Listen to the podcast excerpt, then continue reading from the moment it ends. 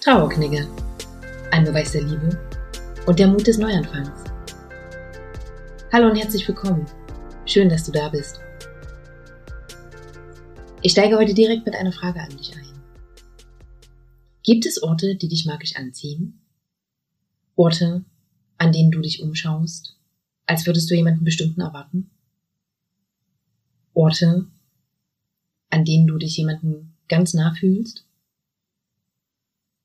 Die in dir eine ganz bestimmte Erinnerung wecken? Orte, die du mit einem ganz bestimmten Menschen verbindest? Ganz spontan. An welchen Ort denkst du gerade? Welche konkrete Situation ploppt bei dir auf?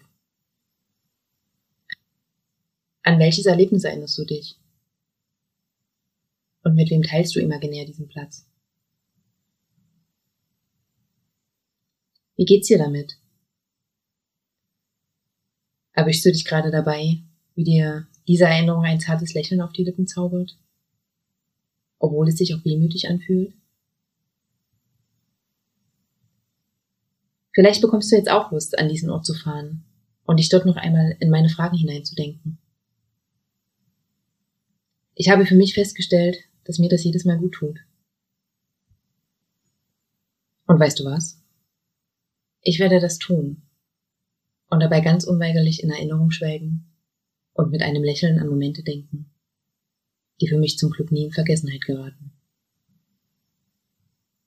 Was all die Fragen mit dem Keller meines Elternhauses zu tun haben, erfährst du am Sonntag in Teil 2, die Suche der Erinnerung.